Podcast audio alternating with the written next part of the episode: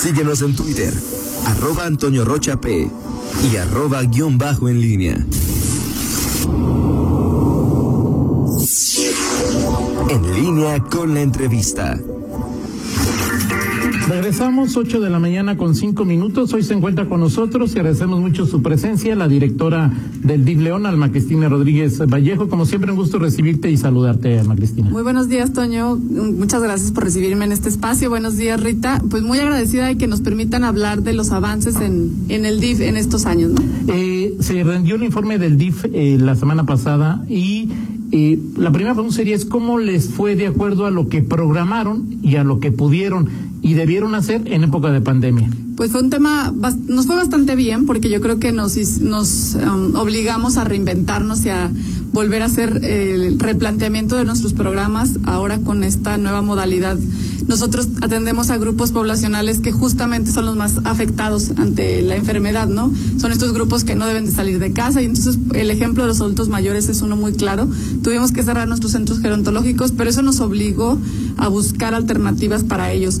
Y hoy eh, tenemos nuestros programas de especialistas en tu hogar, donde eh, las personas con discapacidad, por ejemplo, reciben sus terapias a través de plataformas digitales.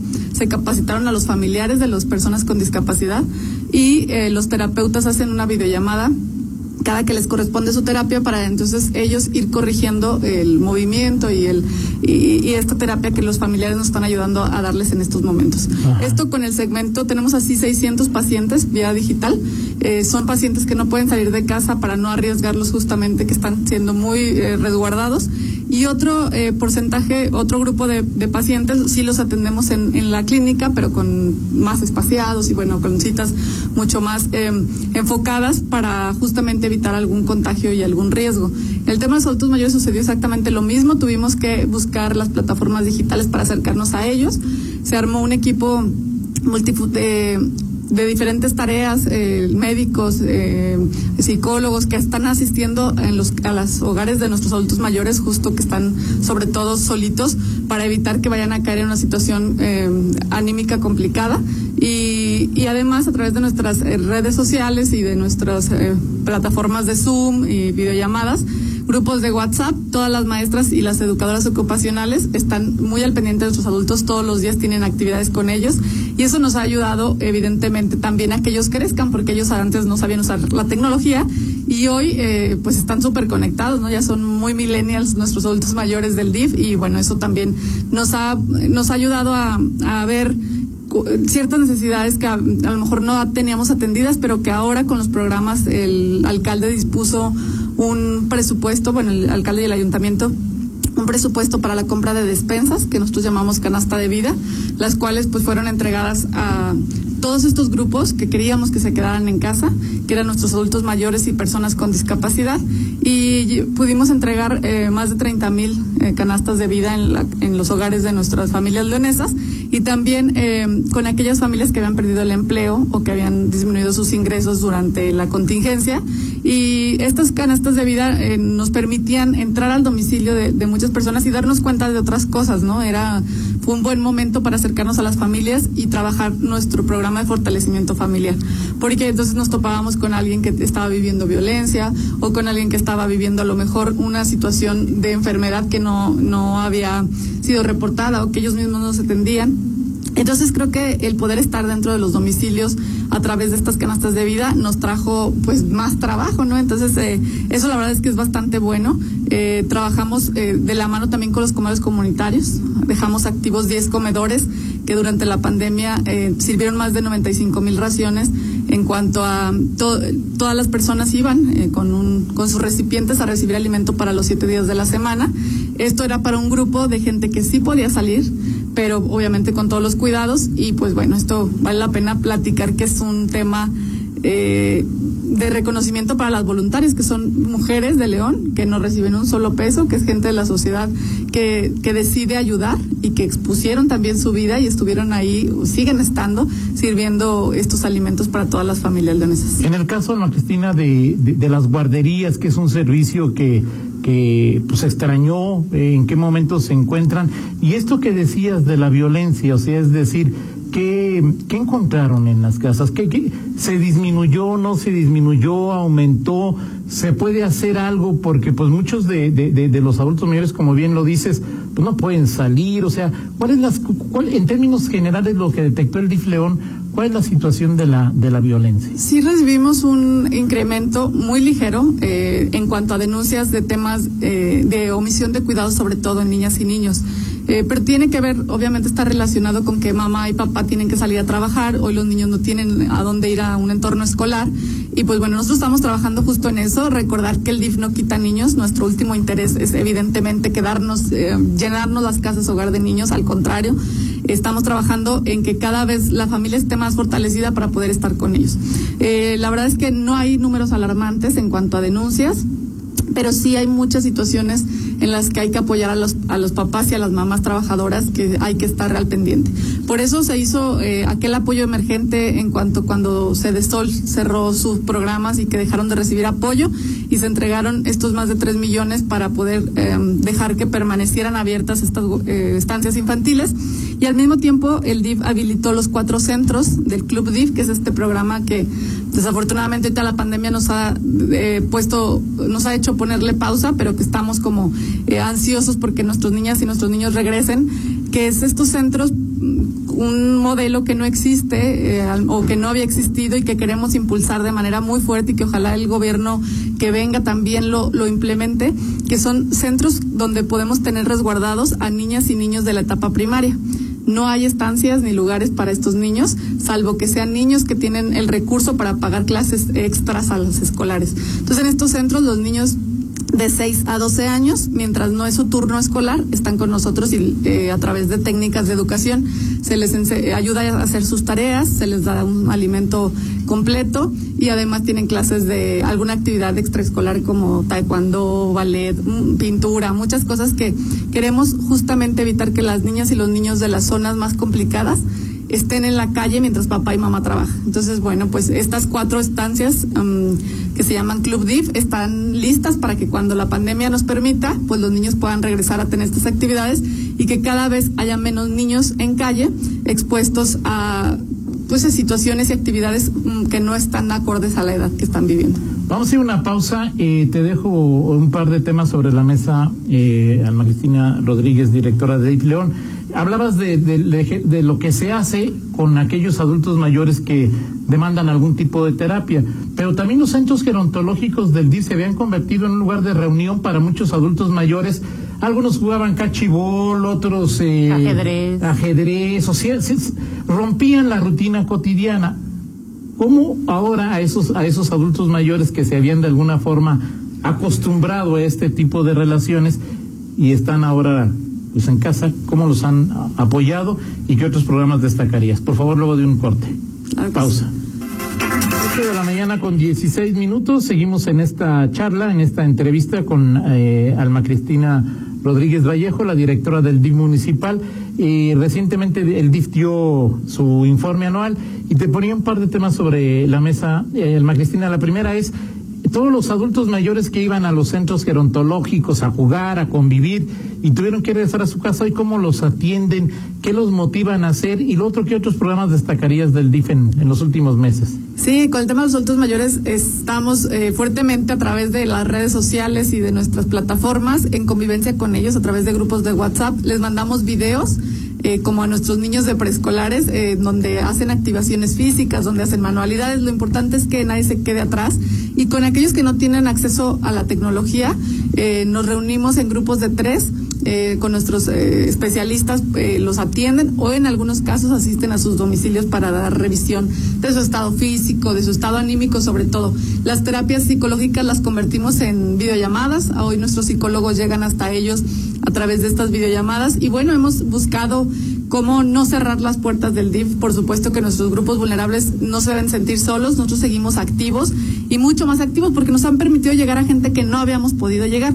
Voy a poner el ejemplo de alguna persona con discapacidad motriz eh, total, donde es muy complicada su movilidad. Hoy están teniendo, por ejemplo, clases de dibujo, estos niños que están aprendiendo a dibujar con la boca y cosas así que nos hemos topado que no teníamos atendidos a estos grupos y la pandemia nos lo ha venido a, permitir.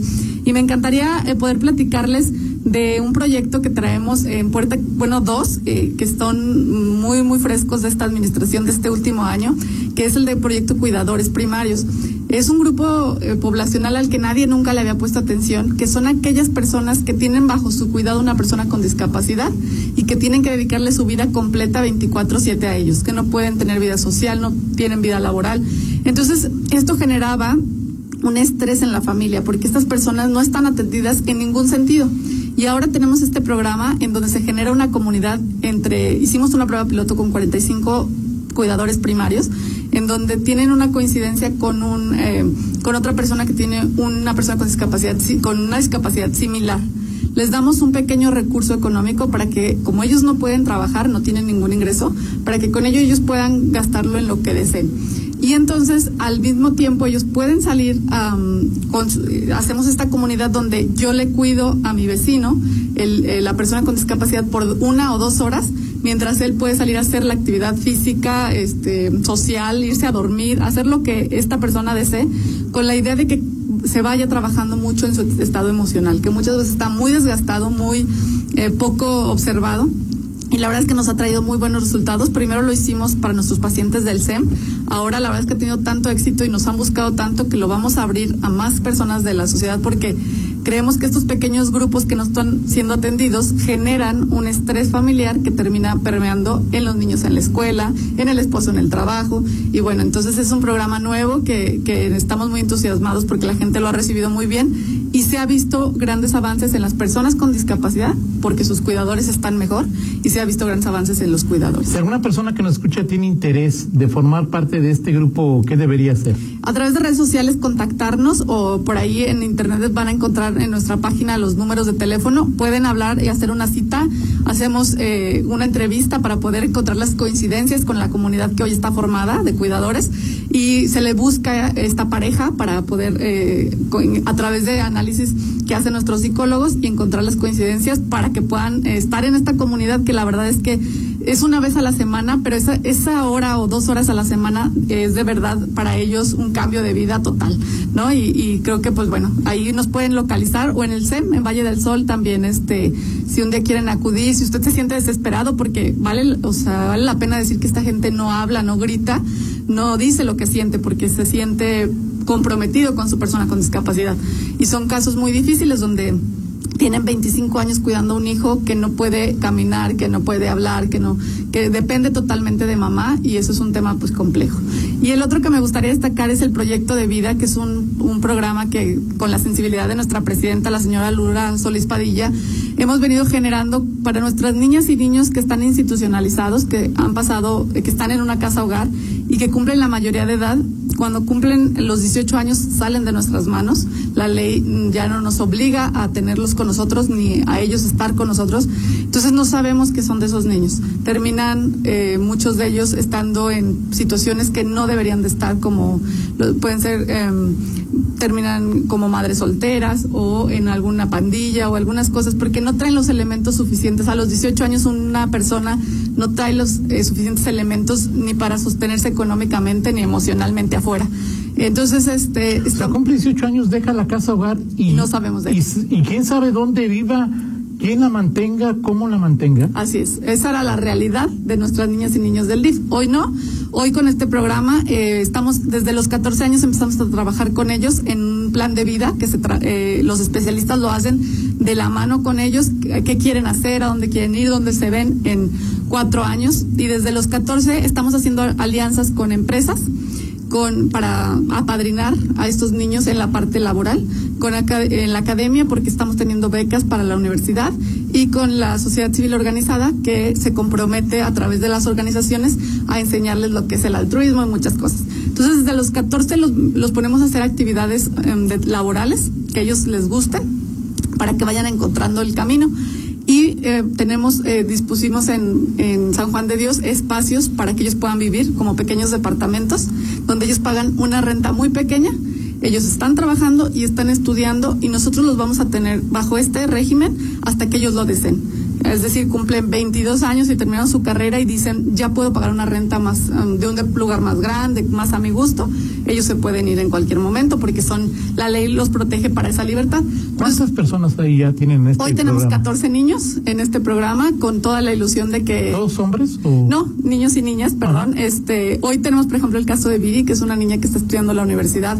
Eh, ella su ilusión es poderse adoptar a su hermanita que está en una casa hogar. Entonces ella está trabajando muy duro en este programa, está estudiando en la universidad, ya tiene un trabajo y en cuanto tenga solvencia económica vamos a ayudarla con el proceso de adopción de su hermanita de ocho años. Entonces son casos de vida yo les digo, tenemos una deuda, eh, hablando como sociedad y como gobierno, muy fuerte con estos niños. Son los niños que más han sufrido porque salieron de casa por violencia sexual o violencia física o cosas, la verdad que quien más debe de amarlos es quien los ha dañado y eh, son niños que están lastimados, ¿no? Y que nosotros trabajamos todos los días en la parte emocional, pero hoy también estamos trabajando en darles herramientas para que salgan a la vida y que salgan a tener una familia, que salgan a tener un, un trabajo, eh, que cumplan sus sueños, vamos. Es un programa, la verdad, muy bonito y también nuevo eh, para el DIF aunque la ley no nos obliga, yo creo que moralmente estamos obligados a hacer algo con ellos. En este caso, aunque eh, es. Eh, eh, no puede adoptar a su hermana, la puede ver. O sea, es decir, Sí. tienen una relación, o sea, no conviven, es de- así es, ellas conviven, ellas están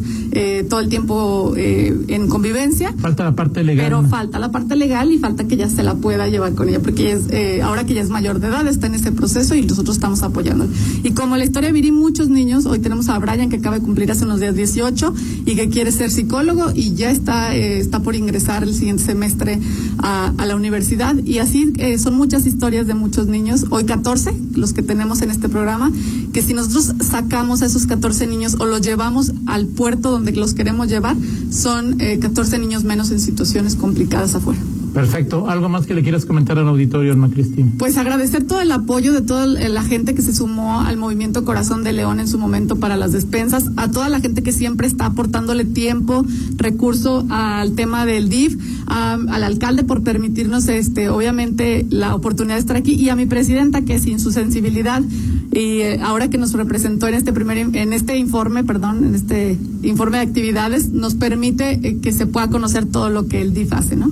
¿En donde una persona que hoy nos escuche y que no tenga, poco probable, pero que no tenga referencia a los programas que tiene el DIF y que sienta que puede recibir algún apoyo, redes sociales o donde Cristina? Sí, en redes sociales. eh, eh, también decir que si tienen o conocen a alguien que esté sufriendo violencia, que esté sufriendo una situación compleja, a través de la, eh, de la plataforma de Facebook en Inbox, eh, todas sus denuncias son anónimas y nosotros nos permite eh, llegar hasta los hogares que más lo necesitan. Entonces, ahí en redes sociales se encuentra toda la información, ahí están nuestros teléfonos, aparecemos como DIF León y pues estamos al servicio de todos. El DIF no ha parado, el DIF está en todos lados y pues ahora con la pandemia con doble trabajo, pero muy contentos de estar ayudando. Perfecto, pues muchas gracias, Alma Cristina, y son programas importantes. Seguiremos platicando si estás de acuerdo de ellos en las próximas semanas. Claro que sí, con mucho gusto. Muchas gracias. Son las 8 de la mañana con 26 minutos. Hacemos una pausa y regresamos. Contáctanos en línea promomedios